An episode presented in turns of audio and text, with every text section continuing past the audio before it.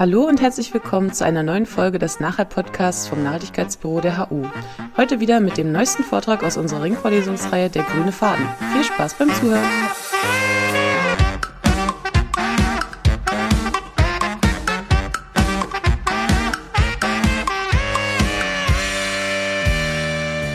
Schönen guten Tag, äh, freue mich sehr, hier eingeladen zu sein.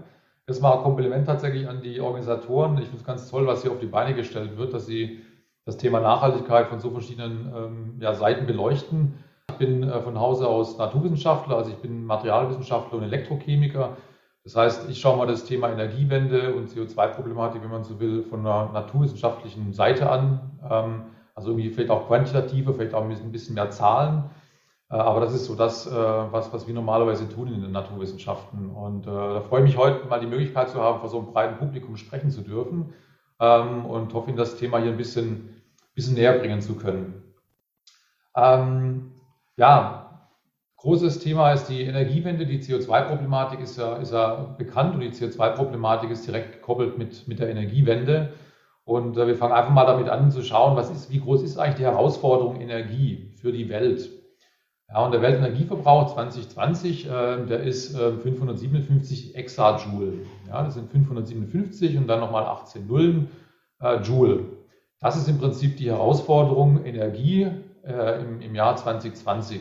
Und bevor Sie jetzt vielleicht ausschalten und sagen, das ist eine viel zu große Zahl, ich verstehe das gar nicht, ich weiß gar nicht, was ein Joule ist, ich weiß gar nicht, was 10 äh, hoch 18 eigentlich bedeutet, diese ganzen Nullen viel zu abstrakt, würde ich Ihnen recht geben. Ja, weil äh, ich kann mit dieser Zahl, mit dieser Zahl auch nichts anfangen. Wenn jetzt noch drei Nullen dazu kämen würden oder drei Nullen gestrichen werden würden, wüsste ich auch nicht, ich, ich hätte auch kein Gefühl für diese Zahl. Ja. Und das ist ein Problem, das wir tatsächlich haben, wenn wir über die CO2-Problematik oder auch über die Energiewende diskutieren, dass einfach die Zahlen extrem groß sind, sehr abstrakt und eigentlich kaum greifbar. Es geht immer um Gigatonnen, äh, Terawattstunden, Exajoule und so weiter und es ist absolut nicht greifbar. Das heißt, das Problem ist, äh, ist hier beschrieben und der Grund, wie gesagt, die Zahlen sind einfach sehr, sehr groß. Und ein zweites Problem, ähm, denke ich, ist, dass Energie und Leistung bei der Diskussion zu, zu Energie oft verwechselt werden. Und da wollen wir heute ein bisschen ansetzen und äh, ich hoffe, Ihnen das äh, Thema ein bisschen näher bringen zu können und irgendwie greifbarer darzustellen. Also, was bedeutet eigentlich diese Zahl? Können wir diese Zahl verstehen? Und wir werden uns diese Zahl angucken für Deutschland, also nicht für die Welt. Wir werden uns anschauen, wie viel Energie braucht eigentlich Deutschland wie viel Energie brauchen wir für unseren Lebensstandard. Und ähm, wir werden dafür letztendlich andere Einheiten benutzen, das irgendwie runterrechnen mit Bierdeckelrechnungen, äh, um, um diese Zahlen irgendwie greifbar zu machen. Das heißt, wo stehen wir heute? Was ist unser Energiebedarf? Was sind die Optionen für die Zukunft? Also können wir überhaupt ähm, äh, ähm, nachhaltig werden? Können wir für Deutschland unseren Energiebedarf eigentlich selbst produzieren? Oder sind wir eigentlich immer auch auf Importe angewiesen?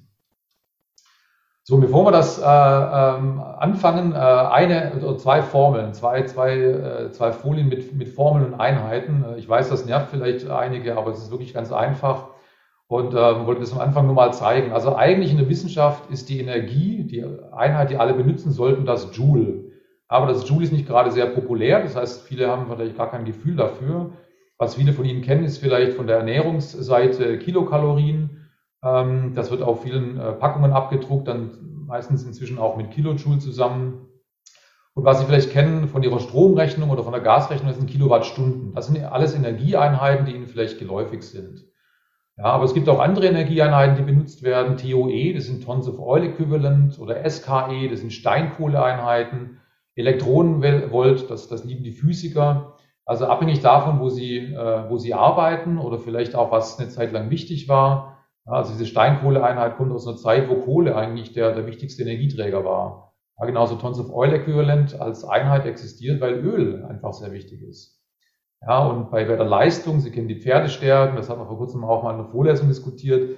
Ja, die ersten Maschinen haben Pferde ersetzt und deshalb war eigentlich eine logische Einheit, wie man Leistung beschreibt, eben die Anzahl der Pferde. Ja, also heute eigentlich sehr skurril, aber die Einheit hat es irgendwie überlebt. Das heißt, was ich eigentlich machen will heute, ist, wir reden vor allem über Kilowattstunden weil das tatsächlich die Einheit ist, die Sie wirklich bezahlen müssen in Ihrer Rechnung und auch äh, Watt, weil das Ihnen vermutlich geläufig ist von, von Stromrechnungen, von, von elektrischen Verbrauchern. Also was ist eigentlich Energie? Energie in der ganz einfachen Gleichung. Ich zeige wirklich nur zwei Gleichungen äh, heute. Äh, die Energie ist die Fähigkeit eines Stoffes oder Systems, Arbeit zu leisten. Ja, und eine Tafel Schokolade, das weiß jeder, hat viel Energie. Das heißt, wenn Sie die verbrennen quasi, legen Sie entsprechend, äh, legen Sie entsprechend Speck an, ja, oder können Sport machen, wie auch immer, aber Schokolade hat einen hohen Energiewert. Und wenn Sie das physikalisch ausdrücken, ist die Energie, also W abgekürzt, das ist Work für Arbeit, ähm, ist nichts anderes als die Leistung multipliziert mit der Zeit. Ja, und die Zeit kann zum Beispiel in Stunden angegeben werden und die Leistung kennen Sie von einem Verbraucher ist immer Watt. Das heißt, die Energie ist dann eben Kilowattstunden.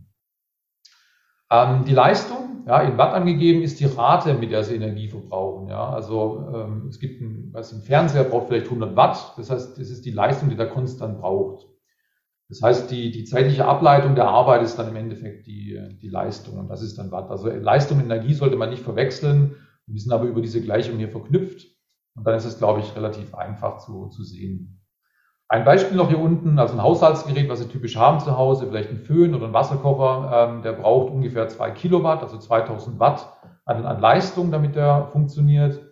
Ähm, und äh, wenn Sie den einen für eine Stunde betreiben am Stück, dann haben Sie eben zwei Kilowattstunden Energie, äh, in Anführungszeichen, verbraucht. Also in Wissenschaft sagen wir eigentlich nicht verbraucht, wenn man sagt dann eher Energie gewandelt. Aber äh, in der normalen äh, öffentlichen Diskussion spricht man wirklich vom Energieverbrauch. Und ich werde es auch in dieser Vorlesung so, ähm, so handhaben. Genau. Ähm, was ist viel, was ist wenig? Wenn man äh, Energie betrachtet, äh, einfach mal ein paar, ein paar Werte. Ähm, es ist, glaube ich, immer gut zu wissen, was sind große Größen und was sind kleine Größen. Ja, und ein Herzschlag von einem Menschen, das ist ungefähr ein, ein Joule. Das war diese Einheit, die man eigentlich benutzen sollte. Also ein Herzschlag vom Menschen ist ungefähr ein Joule. Sehr interessant ist eigentlich die Leistung von einem Menschen. Ja, Sie können es ausrechnen, Sie kennen den Grundumsatz von einem Menschen, Sie rechnen aus, wie viele Kilowattstunden das sind und rechnen Sie aus, welcher konstanten Leistung das entspricht. Und wir funktionieren als Mensch mit einer Leistung ungefähr zwischen 70 und 100 Watt. Wir haben jetzt nicht irgendwie gerade Sport treiben. Das finde ich eigentlich schon mal einen ersten ganz faszinierenden Wert, weil ein Fernseher, wie gesagt, braucht auch 100 Watt. Und wenn man sieht, was wir als, als Mensch mit, mit äh, 70 bis 100 Watt eigentlich leisten können, ähm, kognitiv ja, ähm, ist es eigentlich Wahnsinn, ja, was, wie effizient wir eigentlich mit Energie umgehen als, als, als, als Mensch selbst. Ja. Ähm, ja, dann haben wir noch vielleicht einen Stromverbrauch. Ähm, wie viel brauchen Sie eigentlich im Prinzip pro, pro Jahr, pro Person in einem Haushalt? Das sind 1800 Kilowattstunden. Das wird immer dann diskutiert, wenn Sie vielleicht eine WG-Rechnung bekommen und äh, äh, man sich wundert, warum die, die Energiekosten gestiegen sind. Wenn Sie mit Strom auch noch Warmwasser produzieren, da sieht man schon, das ist ein Riesenunterschied. Ja, also Warmwasser kostet sehr viel Energie und äh, wenn Sie eben über Strom Warmwasser erzeugen, dann ist Ihr durchschnittlicher Verbrauch pro Jahr eben auch deutlich höher. Dann hier der Mr. Chocolate auf der rechten Seite, 100 Gramm Schokolade, ungefähr abhängig von der Sorte natürlich 0,5 Kilowattstunden. Das ist aber auch ein Wert, den man sich merken kann. Also eine Tafel Schokolade ungefähr 0,5 Kilowattstunden. So, damit sei es erstmal äh, gesagt, zwar als Einführung. Was wir jetzt machen wollen, ist eben äh, diese großen Energiemengen, die eben in, in, in ja, nicht handhabbaren Größen angegeben werden, in Exajoule oder Petajoule, die runterrechnen in persönliche Fußabdrücke, was wir wirklich brauchen, um unseren Lebensstandard zu, äh, zu realisieren. Und äh, der prim sogenannte Primärenergieverbrauch, ich werde nochmal später zeigen, was das eigentlich genau ist, aber das ist im Prinzip die Energie, die wir benötigen für unseren Lebensstandard in Deutschland 2020 waren es 11.784 Petajoule. Wie gesagt, wir haben keine Vorstellung, was es eigentlich ist, ob das viel oder wenig ist.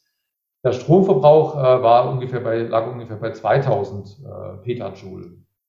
Was wir jetzt einfach machen, ist, wir rechnen es um in Kilowattstunden und dann rechnen wir aus, äh, was es eigentlich für eine durchschnittliche Person in, in Deutschland bedeutet. Wir sind insgesamt 83 Millionen Menschen.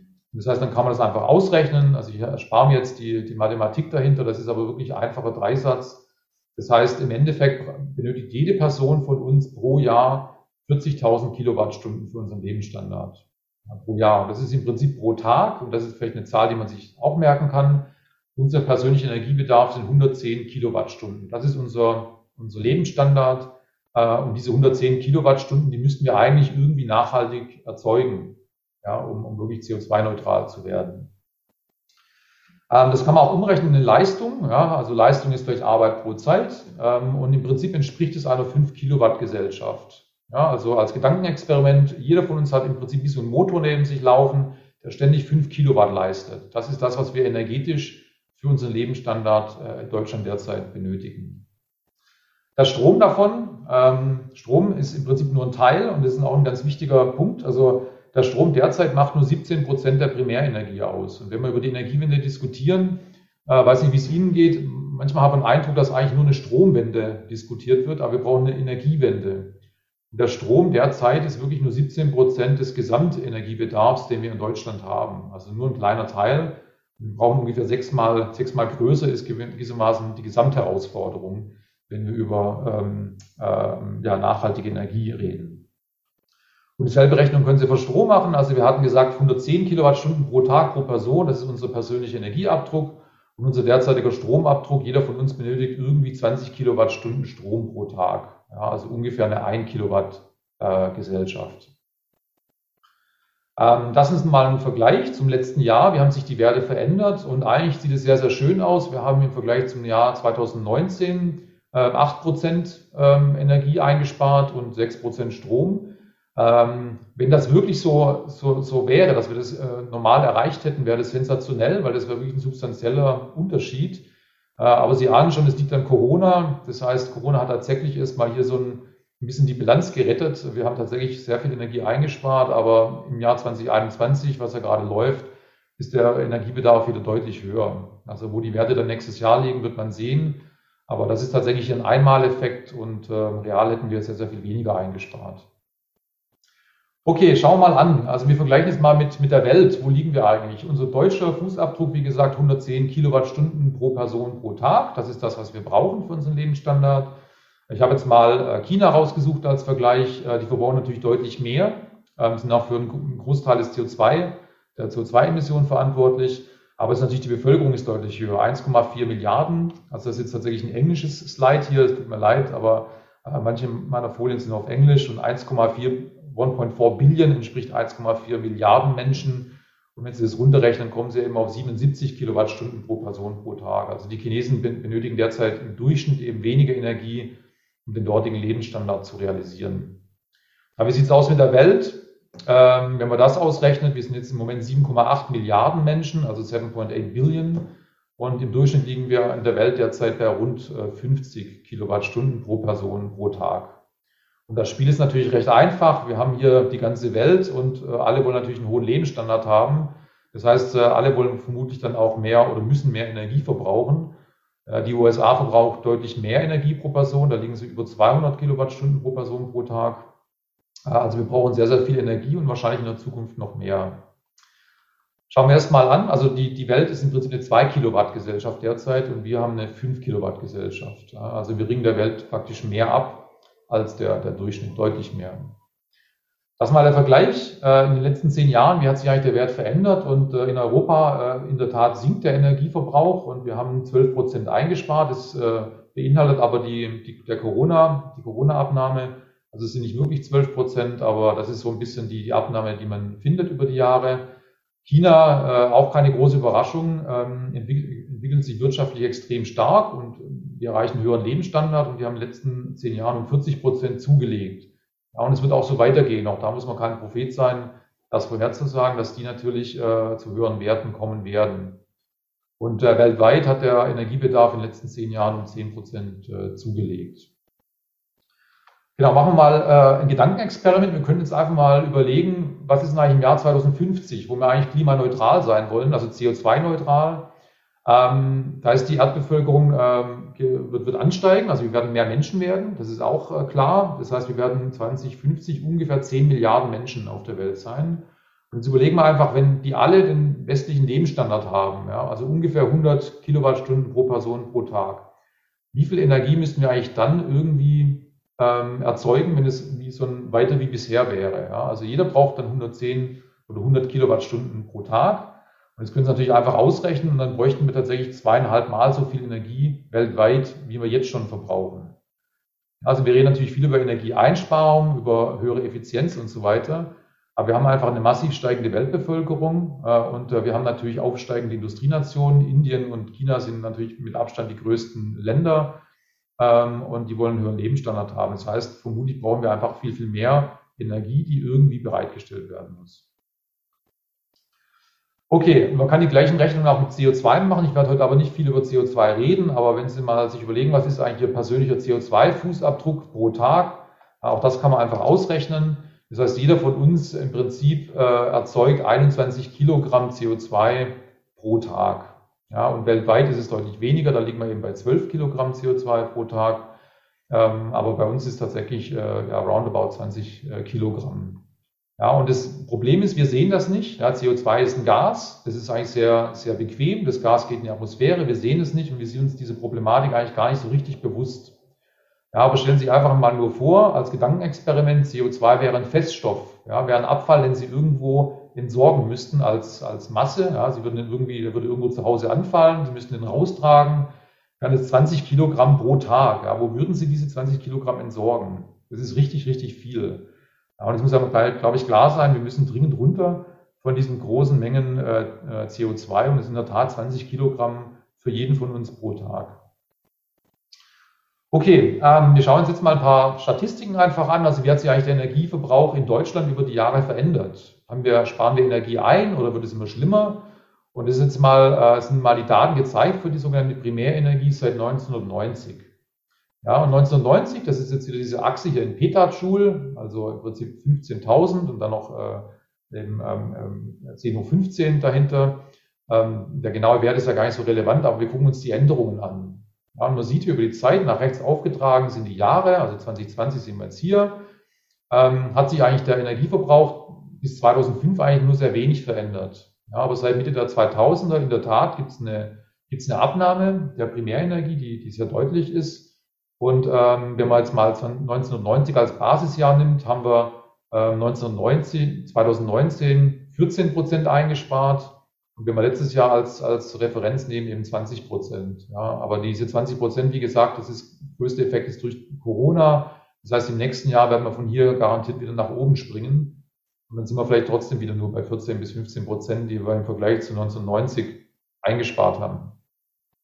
Was waren die Ziele oder was sind die Ziele der Bundesregierung? Ähm, man hat sich Ziele gegeben für 2020, also für letztes Jahr. Man wollte im Prinzip den Energiebedarf senken ähm, auf 11.504 Petajoule. Das war eine Senkung um 20 Prozent mit Referenzjahr 2008.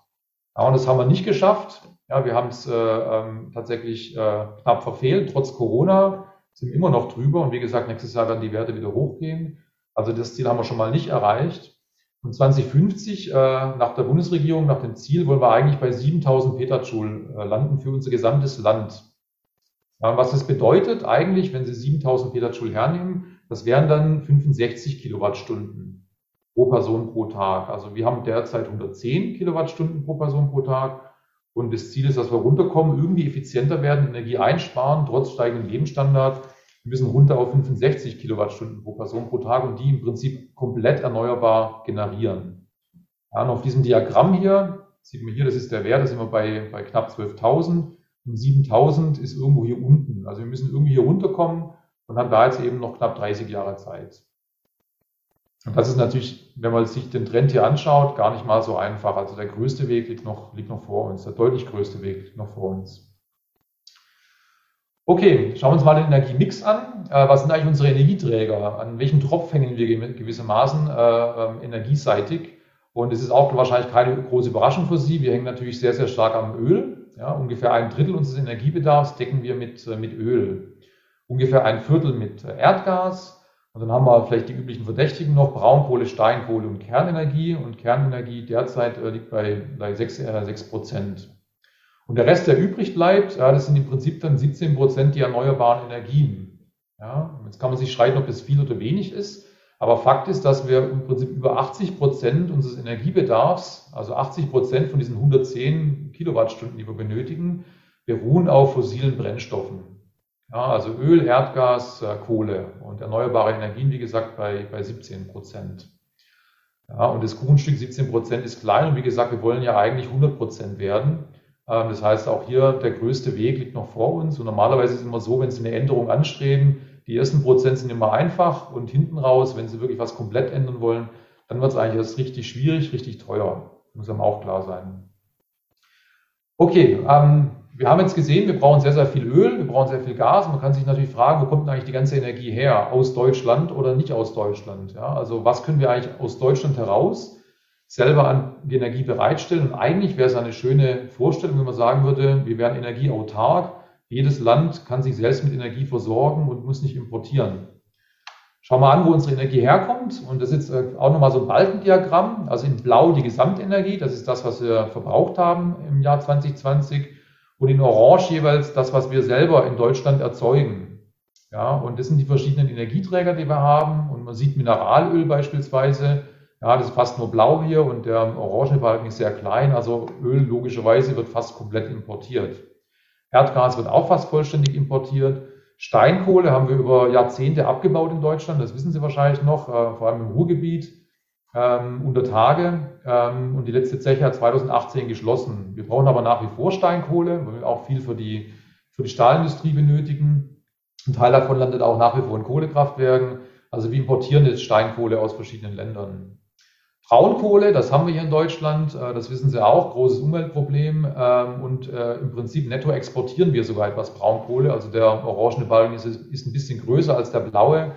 Das heißt, wir exportieren netto Braunkohle in andere Länder.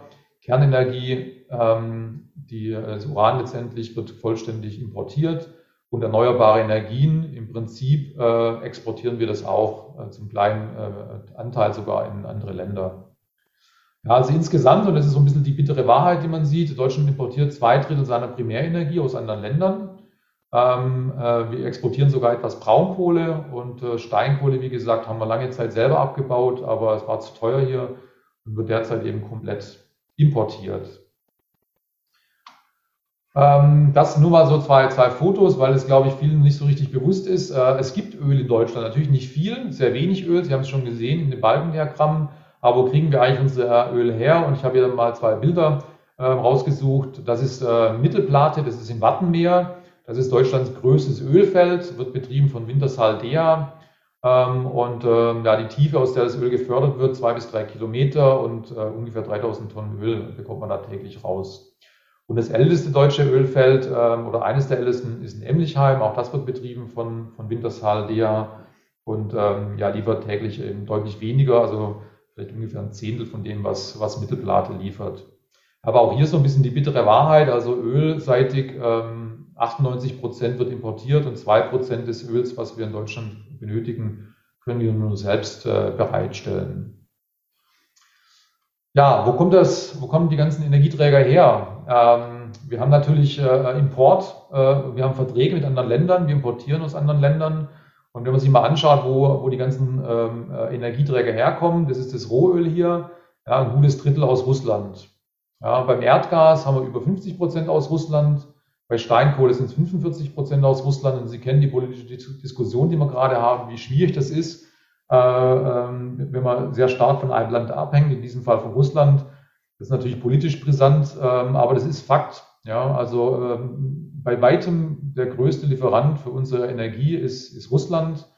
Beim Erdgas ist vielleicht interessant zu sehen, importieren wir auch aus den Niederlanden. Die Niederlande haben quasi Glück, die sitzen auf einer Gasblase. Und vor fünf Jahren haben wir noch ungefähr ähm, 30 Prozent unseres Gases aus den Niederlanden bekommen, also von einem direkten Nachbarn. Ähm, aber in den Niederlanden hat man gemerkt, dass da die Erde bebt. Ja, da gibt es tatsächlich Erdbeben ähm, und Häuser äh, werden beschädigt, da werden ganze Straßenzüge und Dörfer neu gebaut weil der, der Boden absackt. Und deshalb hat die Niederlande sehr stark die, den Export beschränkt. Und was jetzt eben ausläuft, sind eben die Lieferverträge. Das heißt, jetzt sind wir bei 13 Prozent und es wird auch ähm, in den nächsten Jahren sehr stark runtergehen. Und ersetzt wurde es im Wesentlichen durch Importe aus Russland. Genau, Braunkohle, wie gesagt, exportieren wir insgesamt und erneuerbare Energien auch Nettoexporteur, aber sehr, sehr kleine äh, Beträge letztendlich. Okay, schau mal an, wie hat sich eigentlich der Energieverbrauch verändert in Deutschland über die letzten ähm, Jahre? Äh, das sind jetzt nochmal alle Energieträger aufgezeigt. Ähm, unten die Achse von 1990, also vor 30 Jahren, und hier ist 2020. Und ich wollte jetzt gar nicht mal groß ins Detail gehen, wie sich jetzt jeder einzelne Energieträger äh, sich verändert hat. Ich wollte Ihnen nur zwei Sachen bei diesem Diagramm mal zeigen. Äh, diese dunkelblaue Linie hier ist die Kernenergie. Und da sieht man, die nimmt tendenziell ab. Und hier gibt es einen Knick. Ja, 2011 und 2011 war Fukushima. Das war diese politische Entscheidung, dass man sagt, okay, wir steigen aus aus der Kernenergie, Das heißt, einige AKW sind auch gar nicht mehr angeschalten worden. Das läuft jetzt aus und Ende 2022, also Ende nächsten Jahres, haben wir alle Kernkraftwerke oder schalten wir alle Kernkraftwerke äh, ab. Ja, und das entspricht eben diesen sechs Prozent äh, derzeit. Und wir müssen diese sechs Prozent irgendwie kompensieren. Ja, sei es durch mehr Öl, mehr Gas, äh, mehr erneuerbare Energien. Ja, aber irgendwas muss uns da einfallen. Ja, also irgendwas werden wir importieren, weil die erneuerbaren Energien können wir nicht aus dem Stand jetzt praktisch ähm, so ausbauen, dass wir diese sechs Prozent äh, im nächsten Jahr plötzlich ersetzen können. Ich denke, es ist auch klar. Das war der erste Punkt. Der zweite wichtige Punkt, den man hier sieht, wo kommen wir eigentlich her mit den erneuerbaren Energien? 1990 hatten wir nur einen Beitrag von 1,3 Prozent am Energiemix, war erneuerbar. Und wir haben jetzt 30 Jahre gebraucht, um auf 16,6 Prozent zu kommen. Ja, also gerundet 17 Prozent. Ja, 17 Prozent sind schon mal gut, aber wir haben 30 Jahre gebraucht. Äh, und die Frage ist, wenn wir 2050 klimaneutral werden wollen, äh, wie schaffen wir es praktisch, möglichst Richtung 100 zu kommen in, ähm, im genau gleichen Zeitraum? Ja, und die ersten Prozent, wie gesagt, äh, sind meistens einfacher, ähm, weil sie eben bei den erneuerbaren Energien eben ähm, ja, Herausforderungen haben, wenn sie an Wind und Solar denken, weil die eben als Energiequelle fluktuieren. Ich denke, das, das wissen sie auch. Ja, aber es ist eigentlich ganz interessante Abbildung hier. Wie entwickelt sich eigentlich immer was rückblickend? Ähm, die erneuerbaren Energien nehmen zu, das ist gut, äh, aber wir brauchen deutlich, deutlich mehr. Ich denke, das sieht mir ganz, ganz, ganz klar. Okay, wie viel Energie benötigen wir eigentlich ähm, in Deutschland? Also wozu benötigen wir unsere Energie? Ähm, natürlich ähm, haben wir jetzt diskutiert, wie viel Energie wir brauchen, aber wozu benötigen wir die eigentlich? Und was man mit diesen ganzen Statistiken macht, ist, ist folgendes. Ja, man, man splittet die Energie auf in verschiedene Sektoren. Ja, und es sind normalerweise vier große Sektoren in welche die Energie quasi hinwandert. Und der eine große Sektor ist die Industrie, der andere Sektor ist der Verkehr, dann sind es die Haushalte, also die privaten Haushalte, und dann haben wir noch Gewerbe, Handel und Dienstleistungen. Und wenn man das verstehen will, praktisch wo die Energie hingeht, dann muss man tatsächlich einmal so ein Energieflussbild gesehen haben. Dann sieht man so ein bisschen noch äh, ein, paar, ein paar wichtige, äh, ein paar wichtige äh, Parameter oder Grundwerte. Wir haben bisher eigentlich immer über diese Primärenergie gesprochen. Das ist in der Tat die Energie, die wir brauchen, um unseren Lebensstandard, wenn man so will, äh, zu bewerkstelligen. Aber in so einem Energieflussbild ist eben noch mehr drin und man fängt hier immer links an, ja, so ein Energieflussbild zu lesen. Und der größte Wert ist das Energieaufkommen. Das ist wirklich die gesamte Energie, also alles, was irgendwie äh, da ist, ja, die Gewinnung im Inland, der Import und so weiter und vielleicht irgendeine Bestandsaufnahme, also statistische Größen, die da einfließen, das ist dieser Wert hier und alles wieder in Petajoule angegeben. Und da wird eben ein Teil direkt weiter exportiert und ein Teil wird auch gebunkert, also um unsere Bunker aufzufüllen, die wir auch im letzten Jahr während Corona auch äh, teilweise stark geleert haben. Das ist eine Einlagerung von, äh, von Gas oder Öl. Und das, was dann weitergeht, ist dann tatsächlich das, was wir in dem Jahr effektiv wirklich brauchen. Ja, und da geht eben verschiedene ähm, Anteile weg. Und ein, ein wichtiger Anteil, wenn man so will, ist der nicht energetische Verbrauch. Also Öl beispielsweise geht auch in die chemische Industrie. Wir machen Kunststoffe, Plastik und so weiter. Ja, das ist der nicht energetische Verbrauch. Ja, das zählt aber mit zur Primärenergie. Und dann haben wir einen ganz großen Pfeil hier, das sind Umwandlungsverluste. Also wenn Sie ein Kraftwerk haben, Braunkohlekraftwerk, das hat nur eine gewisse Effizienz. Das heißt, wenn Sie eine große Menge Kohle haben, die im Prinzip einen theoretischen Energiewert hat, nur einen Teil davon können Sie in Strom umwandeln. Und das ist im Prinzip alles Verlust, Verlustleistung. Ja, also die geht auch weg. Was dann übrig bleibt, äh, nutzbar, ist der Endenergieverbrauch und der geht dann eben in diese vier Sektoren. Und man sieht, dass diese Sektoren ungefähr knapp 30 Prozent eben in die Industrie gehen. Also die Industrie braucht ungefähr knapp 30 Prozent äh, des End der Endenergie. Ungefähr 30 Prozent gehen in den Verkehr, ungefähr ja, knapp 30 Prozent auch in die Haushalte und der Rest eben in Gewerbe, Handel und Dienstleistungen. So, und wir müssen sparen. Wir müssen unseren Energiebedarf verringern. Wir wollen von 110 Kilowattstunden pro Tag pro Person runter auf 65. Wo kann man das machen? Denken Sie vielleicht mal nach. Wo könnte ich denn wirklich was einsparen? Und äh, man schielt natürlich auf die großen Pfeile, weil wenn Sie wirklich was bewegen wollen, müssen Sie an die großen Pfeile ran. Das heißt, Umwandlungsverluste verringern. Das wird auch schon seit vielen Jahren gemacht und da könnte man auch deutliche Fortschritte erzielen. Also Effizienz bei, bei, bei Umwandlungen äh, erhöhen. Ja, aber das wird nicht reichen. Man muss hier an die eigentlichen Verbraucher ran, also an Industrie, Verkehr, Haushalt und Gewerbe. Und überlegen Sie vielleicht mal kurz, ähm, wo man sparen könnte. Ja, und ich werde das auf der nächsten Folie diskutieren. Suchen Sie sich mal einen Sektor aus und überlegen Sie mal, wem wir quasi den schwarzen Peter zuschieben können und sagen, ihr müsst euren Sektor erstmal ähm, am, am meisten reduzieren. Um das vielleicht irgendwie mal zu diskutieren, äh, ist hier nochmal der, der Verlauf über die Jahre aufgezeigt. Also wir fangen hier nochmal an 1990 und gehen hier bis 2019. Also die neuesten Daten liegen noch nicht vor. Das ist quasi 2019 und das ist jetzt der, der Energiebedarf dieser vier verschiedenen Sektoren über die Jahre. Ja, und was man jetzt erstmal hier sieht, da oben, das ist jetzt leider in Terawattstunden angegeben, also noch eine andere Einheit, ist auch gar nicht so wichtig. Aber ganz oben, das ist der gesamte Energie- oder Endenergieverbrauch, den wir hatten 1990. Und diese schwarze Zahl ist der, den wir 2019 hatten. Ja, und dann sieht man, wir haben insgesamt eingespart knapp 5 Prozent. Also wenn man die Primärenergie hernimmt, haben wir 16 Prozent eingespart. Wenn man den Endenergieverbrauch einnimmt, haben wir nur 5 Prozent eingespart. Das liegt daran, dass wir einfach effizientere Prozesse entwickelt haben. Ähm, aber der Verbrauch letztendlich ist gar nicht so stark gesunken. So, und jetzt gucken wir quasi, wer hier äh, the Bad Boy quasi ist. Also wer verbraucht am meisten Energie oder hat am wenigsten eingespart. Und auch das ist so ein bisschen eine bittere Wahrheit. Also wenn man sich die Industrie anschaut, die Industrie hat seit 1990 15 Prozent eingespart.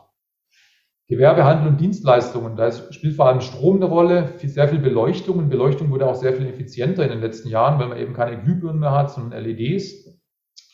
Äh, hat 23 Prozent eingespart. Ja, also die haben eigentlich äh, nicht genug, aber die haben zumindest geliefert. Was zugenommen hat, und zwar deutlich zugenommen hat, ist der Verkehr. Und was sich quasi auch fast gar nicht verändert hat, ist, sind die privaten Haushalte. Ja, und eigentlich wir als Menschen praktisch, die wir sitzen und vielleicht zuhören, können uns ja fragen, was können wir eigentlich direkt beeinflussen? Und wir können unser Verkehrsverhalten beeinflussen. Ja, wie, wie oft fahren wir Auto? Wie oft fliegen wir in Urlaub? Ja, das können wir eigentlich beeinflussen. Ja, und man sieht, da ist nichts passiert seit 30 Jahren. Das ist ja zugenommen um 16 Prozent. Noch bei Haushalten äh, hat sich auch nicht viel getan. Und das ist tatsächlich mal so eine, auch so eine, so, so eine Sache, über die man kurz nachdenken sollte. Sie wissen ja, dass sehr viel äh, Geld investiert wird in bessere Isolierung. Wir isolieren unsere Häuser, wir machen alles effizienter, wir haben effizientere Heizungen, äh, Mehrfachverglasung von Fenstern, alles gut und schön. Äh, wir investieren viel Geld, um da Energie einzusparen. Trotzdem haben wir es nicht geschafft, diesen Sektor zu entlasten. Woran liegt das? Ja, kann man sich vielleicht mal fragen, wo, wo, ist, wo ist das Problem? Und äh, man kann jetzt verschiedene Statistiken sich anschauen und ich wollte Ihnen nur eine Statistik mal zeigen. Was man hier sieht, ist die Wohnfläche, die Einwohner in Wohnungen in Deutschland. Wir schauen uns wirklich nur Wohnungen an von 1991 bis 2020. Und was man hier sieht, das ist wieder die Zeitachse, okay, und was nach oben aufgetragen ist, ist die Wohnfläche. Also wie viel Quadratmeter hat im Durchschnitt eine Person äh, in, in, in der Wohnung in, in Deutschland? Und man sieht eben, dass dieser, dieser Wert ansteigt. Ja, also an, an dem Sprung hier, da gab es mal eine Änderung in der Statistik, das ist jetzt gar nicht so relevant. Aber man sieht, es gibt einen ganz klaren Trend, wir brauchen immer mehr Platz. Ja, und das ist Komfort, das ist Lifestyle, das ist quasi unser, unser persönlicher ähm, Luxus, den wir uns leisten. Ähm, und äh, glaube, viele von Ihnen sind wahrscheinlich Studierende, die in WGs wohnen. Äh, wir haben jetzt möglicherweise sehr wenig Wohnfläche. Aber wenn Sie vielleicht mal irgendeine Arbeit haben, ähm, vielleicht irgendwie Familie gründen, dann werden Sie automatisch in eine größere Wohnung ziehen. Ja, und ähm, insgesamt letztendlich von unserer Gesellschaft ergeben sich dann einfach äh, kontinuierlich wachsende Werte für unsere Wohnfläche und dadurch natürlich auch der Wohndruck. Das heißt, auch das drückt auf die Preise. Ähm, ob dieser Typ hier helfen kann, ja, das ist wirklich Platzminimierung, ähm, ist natürlich die Frage. Sie können natürlich immer Menschen zusammensetzen und äh, versuchen, äh, Platzfläche zu, zu, äh, zu minimieren. Im Endeffekt aber zeigt uns die Realität, wir werden da wirklich eingeholt von der Realität, äh, wir machen was anderes. Weil wir denken vielleicht immer, wir werden irgendwie ähm, sparender im Haushalt äh, und, und äh, ähm, speichern oder verbrauchen weniger Energie. Aber die größere Wohnfläche frisst diesen ganzen Vorteil der besseren Isolierung eigentlich auf. Ja, ist eigentlich da auch leider, leider ein Fakt derzeit. Also Wohnfläche hat ungefähr 30 Prozent zugenommen seit äh, den 1990er Jahren. Ein gutes Drittel, also richtig viel.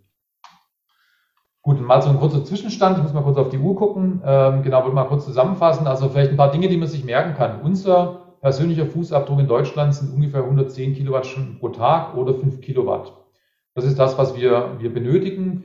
Derzeit sind nur 17 Prozent unseres Energiebedarfs eben erneuerbar und 80 Prozent stammen aus fossilen Brennstoffen. Und der Primärenergiebedarf hat sich seit 1990 eben äh, abgesenkt um 14 Prozent.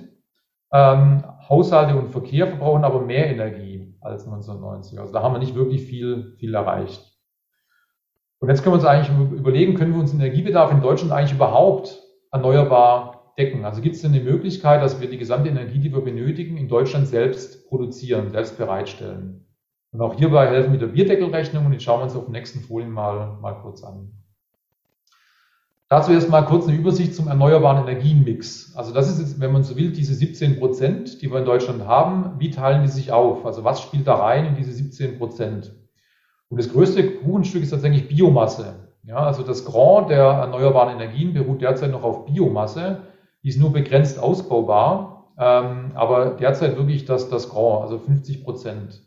Dann haben wir ungefähr 10, 11 Prozent Photovoltaik und ein Viertel ist die, die Windkraft. Wasserkraft sind drei Prozent, können Sie auch nicht weiter ausbauen. Wir haben schon fast überall Staustufen drin. Also das drei Prozent ist ein Wert. Ähm, in absoluten Zahlen wird sich nicht viel ändern können. Ja, aber drei Prozent ist, ist nicht viel, aber trotzdem wichtig äh, für, unsere, äh, für unsere erneuerbaren Energien. Das nochmal so als Übersicht. Jetzt picken wir uns tatsächlich die größten raus. Also Biomasse, Windkraft und Photovoltaik. Wir überlegen uns jetzt einfach in einem Gedankenexperiment, können wir mit Windkraft, Photovoltaik und Biomasse unseren gesamten Energiebedarf in Deutschland eigentlich decken. Und dazu machen wir einfach tatsächlich jetzt mal eine Bierdeckelrechnung. Ja, also ein Gedankenexperiment, überlegen Sie, ich nehme an, 110 Kilowattstunden pro Tag an Energie brauche ich. Wenn ich jetzt das alles bereitstellen will durch Solarzellen, ja, wie viel Quadratmeter an Solarzellen bräuchte ich denn, um meinen persönlichen Energiebedarf irgendwie zu realisieren? Wir reden nicht über Speicherung, wir reden nicht darüber, was es kostet, wir reden nur darum, was, was würde das eigentlich bedeuten an Fläche? Ja, und das kann man ausrechnen. Also wenn Sie ein Solarmodul kaufen, ein neues Solarmodul liefert Ihnen pro Quadratmeter real, also sind keine theoretischen Werte, real in der Summe ungefähr 170 Kilowattstunden pro Quadratmeter. Das ist das, was Sie pro Quadratmeter derzeit in Deutschland, da müssen Sie nicht in die Sahara gehen, in Deutschland einen Energieertrag haben. Entspricht ungefähr 20 Watt pro Quadratmeter. Und das können Sie wieder ausrechnen über eine Bierdeckelrechnung. Das heißt, eigentlich jeder von uns bräuchte 230 Quadratmeter Solarzellen. Ja, und das wird es mit Berlin natürlich schon kritisch. Äh, wenn Sie auch in, in, Mehrfamilienhäusern wohnen, haben Sie keine 230 Quadratmeter. Ja, also jeder von uns bräuchte ungefähr eine Fläche 15 mal 15 Meter, nur mit Solarzellen. Und äh, das, damit könnte man dann theoretisch 110 Kilowattstunden ähm, pro Tag bereitstellen. Für ganz Deutschland heißt es eigentlich, wir bräuchten eine Gesamtfläche von 19.000 Quadratkilometern, also ein Viereck mit 140 mal 140 Kilometer oder 5 bis 6 Prozent der Fläche von Deutschland. Ja, und das ist ungefähr Rheinland-Pfalz. Also wenn Sie Rheinland-Pfalz komplett mit Solarzellen äh, vollpflastern würden, dann könnte man damit theoretisch ja, genug Energie erzeugen, um unseren äh, Lebensstandard, äh, den wir derzeit haben, eben äh, zu, äh, zu versorgen. Und vielleicht fragen Sie sich auch gerade mal selbst, sind 5 bis 6 Prozent eigentlich viel oder wenig? Ja, ganz Rheinland-Pfalz, klar, das ist unendlich viel. Andererseits, und da wollte ich mal kurz auch darauf hinweisen, sind acht Prozent der Fläche von Deutschland bereits bebaut. Ja, durch Straßen, Parkplätze, Häuser, Zugstrecken und so weiter und so fort. Also acht Prozent der Fläche von Deutschland sind bereits bebaut. Ja, und jetzt brauchen wir fünf bis sechs Prozent der Fläche für Solarzellen. Und da ist natürlich die Idee, dass man eben Solarzellen nicht irgendwo auf die grüne Wiese setzt, wo sie praktisch Platz wegnehmen, sondern dass man so eine Art Doppelnutzung von Land anstrebt. Und äh, hier unten sieht man mal ein Beispiel, das sind überdachte Parkplätze. Ja, das liegt eigentlich auf der Hand, dass man große Parkplätze mit Solarzellen überdacht. Das heißt, die Autos drunter haben Schatten. Äh, Sie können im Prinzip die Autos dann drunten auch mit Solarstrom tanken. Ähm, aber wichtig ist einfach, dass man diese Fläche nutzt. Ja, und das haben wir bisher recht wenig gemacht, weil es etwas teurer ist, als eben Solarzellen auf, auf, aufs Gras oder aufs Dach zu setzen. Äh, es gibt aber seit diesem Jahr eben Verordnungen in manchen Bundesländern, dass große äh, Parkplätze wirklich überdacht werden müssen. Also auch da tut sich was. Wir sind spät dran. Aber das liegt natürlich auf der Hand. Äh, in China gibt es Beispiele, da hat man Seen, also künstliche Seen, ähm, die leider schnell verdunsten, hat man dann äh, äh, belegt praktisch mit Solarzellen, die schwimmen auf dem See. Man kann so die Verdunstung reduzieren und gleichzeitig eben ähm, Strom erzeugen. Das sind Konzepte, die finden Sie überall. Solmove ist ein Startup aus Berlin. Da kann man vielleicht, wenn man eine Einfahrt hat, vielleicht einfach Solarzellen auf die Einfahrt legen. Ähm, in Holland wurde es wirklich installiert, so eine Art Fahrradweg. Und was man hier sieht, ziemlich dreckig schon, das sind Solarzellen. Ja, das ist einfach Doppelnutzung und das funktioniert. Ja, ähm, das Projekt, da gab es mehrere Projekte, ist inzwischen äh, ähm, leider abgebaut worden, weil es wirklich nur ein Test war. Bisher eben sehr schwer damit Geld zu verdienen, weil es teuer ist, aber im Prinzip gehen solche Dinge. Ja, die Effizienz der Solarzellen als, als äh, Fahrradweg ist natürlich nicht mehr so hoch. Ja, deshalb wird das Ganze auch teuer. Aber im Prinzip geht das und ich denke, wir müssen darüber nachdenken, dass wir diese Doppelnutzung von, von Land eben angehen. Und es wird leider teurer werden als die Standardlösung mit, mit Solarzellen. Ja, gehen wir zum Thema Wind. Jetzt machen wir das gleiche Gedankenexperiment mit Wind. Wir sagen, okay, die gesamte Energie, die wir brauchen, wollen wir durch Windräder äh, darstellen. Wie viele Windräder bräuchten wir denn dafür? Und derzeit haben wir ungefähr 30.000 Windräder in Deutschland, äh, ungefähr 1.500 sind offshore, also auf, ähm, in der Ost- oder Nordsee, ungefähr 30.000 eben onshore auf dem Land. Und da kann man ausrechnen, was liefert eigentlich die Windenergie pro Jahr in Deutschland. Und da kann man ausrechnen, was liefert eigentlich ein einziges Windrad in Deutschland pro Jahr an Energie beziehungsweise was für eine konstante Leistung ist das. Ja, und ein Windrad im Durchschnitt liefert 480 Kilowatt und derzeit äh, dann eben übers Jahr gesehen 4,2 Millionen Kilowattstunden. Wie viele Windräder bräuchten wir jetzt eben, um unseren Energiebedarf zu decken? Das kann man ausrechnen und Sie bräuchten 780.000. Ja, also wir haben jetzt 30.000 und Sie kennen die Diskussion, dass sich viele Menschen beschweren, es gibt schon zu viel und es ist nicht schön und verstandene Landschaft, aber im Endeffekt, ähm, wenn wir das wirklich ernst meinen, bräuchte man sehr viel mehr. Technisch würde das bedeuten, man bräuchte, also wenn man es einfach nur stupide runterrechnet, das heißt 780.000 Windräder, alle 700 Meter würde ein Windrad stehen. Aus mehreren Gründen ist diese Rechnung unrealistisch, ja, weil Sie können nicht überall, überall ein Windrad bauen äh, und nicht überall weht auch gleich viel Wind. Ja, aber es zeigt mal die Größenordnung, über die wir reden. Also wir haben jetzt 30.000 Windräder es gibt viele, die sagen, es sind schon zu viele. Ja, aber wenn Sie das wirklich ernst meinen mit der Energiewende, brauchen wir viel, viel mehr. Ja, also letztendlich eine Kombination aus Wind und, äh, und Solar.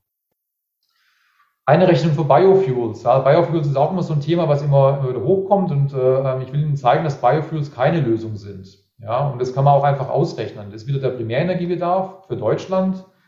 Und das ist der Ertrag von Biomasse. Also wenn Sie jetzt Mais anbauen und, oder wenn Sie Raps anbauen und daraus dann Biogas machen oder Bioethanol äh, und das vielleicht, damit vielleicht Ihr Fahrzeug betreiben, dann ist der Energieertrag pro Quadratmeter Fläche 0,5 bis 5 Kilowattstunden. Ja, und 5 Kilowattstunden ist extrem optimistisch. Ja, aber das könnten Sie als Energie ernten, wenn Sie äh, in Monokultur Mais, äh, Raps und so weiter anbauen. Na gut, die Fläche, die man bräuchte jetzt, äh, um Deutschland komplett mit Energie zu versorgen, durch so eine, durch Biofuels würde Gesamtfläche von einer Million oder 1,2 Millionen Quadratkilometern entsprechen. Das heißt, wir bräuchten drei Drittel Deutschlands. Deutschland, Deutschlande, würde man wahrscheinlich sagen. Also drei, drei Drittel mal die Fläche von Deutschland, nur Biofuels, Anbau von, von Mais oder, oder Raps. Ja, ist völlig unrealistisch. Äh, Biofuels haben ihre Vorzüge und wie gesagt, Biomasse derzeit 50 Prozent der erneuerbaren erneuerbaren Energien beruht auf Biomasse. Also wir brauchen die Bioenergie, ähm, aber es ist nichts, was man einfach hochskalieren kann, was für alle reicht. Äh, und auch hier mal kurz ein Gedankenexperiment. Äh, warum steht Biomasse so schlecht da? Also Solar haben wir gesehen, im Prinzip könnte Solar klappen. 5 bis 6 Prozent der Fläche Deutschlands, das kann man vielleicht hinbekommen, wenn man wirklich Flächen doppelt nutzt. Ähm, bei Biomasse keine Chance. Ja, und warum ist es eigentlich so? Warum steht die so schlecht da? Und der Grund ist äh, tatsächlich die Photosynthese, die Effizienz der Photosynthese. Ja, also Photosynthese macht aus Sonnenlicht, Wasser und CO2 ähm, äh, Substanzen, ja, also Biomasse. Und äh, der Witz ist, dass wenn Sie das mal ausrechnen, wie viel Energie von der Sonne kommt und wie viel Energie eine Pflanze umwandeln kann in Biomasse, also über die Photosynthese, da ist die Effizienz äh, bei unterhalb von einem Prozent. Ja, das heißt, 99 Prozent der Sonnenenergie nutzen Sie gar nicht.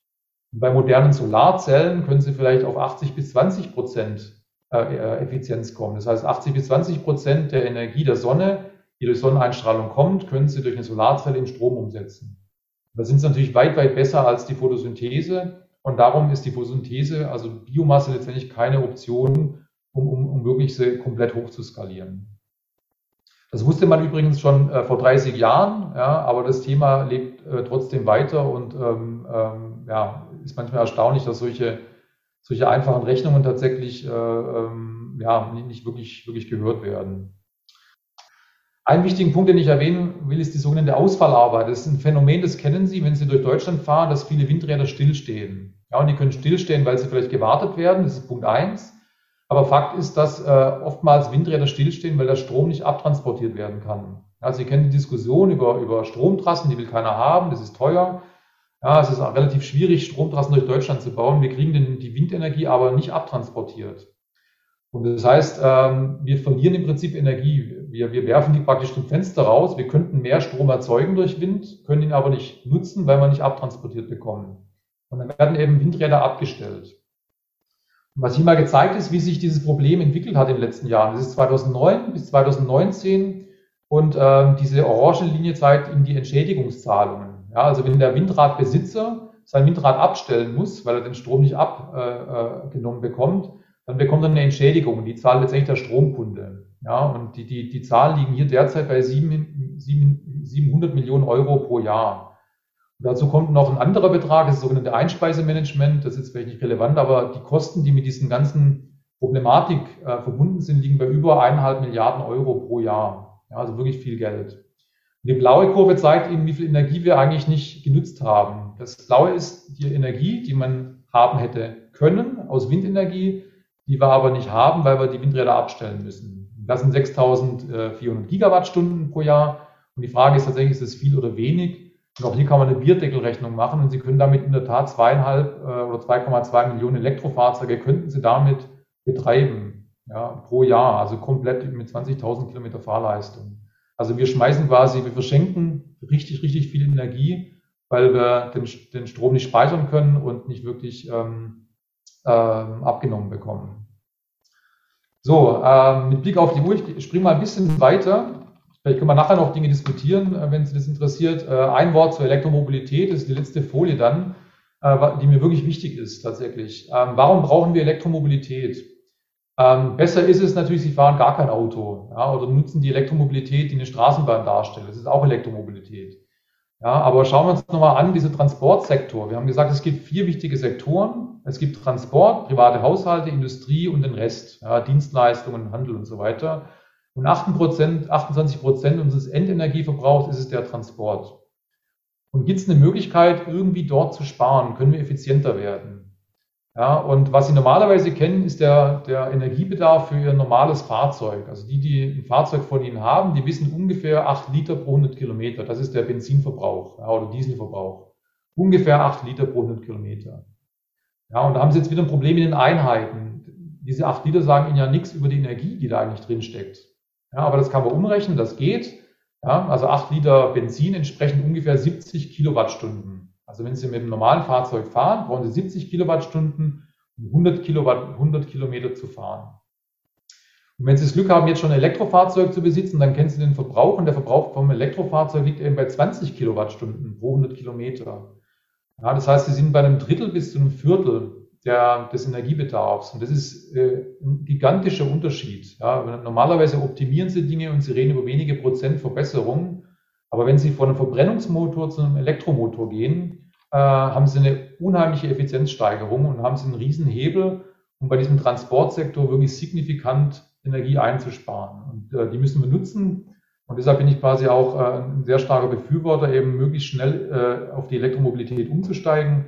Äh, der Grund dahinter, da müssten Sie mal in eine Vorlesung kommen, das ist wirklich Chemie oder physikalische Chemie. Das sind die Wirkungsgrade von Verbrennungsprozessen oder auch die Wirkungsgrade von elektrochemischer Umwandlung und einem Elektromotor. Und Sie können einen Elektromotor verbunden mit der Batterie effizienztechnisch durch einen Verbrennungsmotor nie schlagen. Ja, sie sind wirklich äh, viel, viel besser. Genau, danke da, äh, für die Aufmerksamkeit. Ich hoffe, es hat ein bisschen Spaß gemacht. Vielen Dank.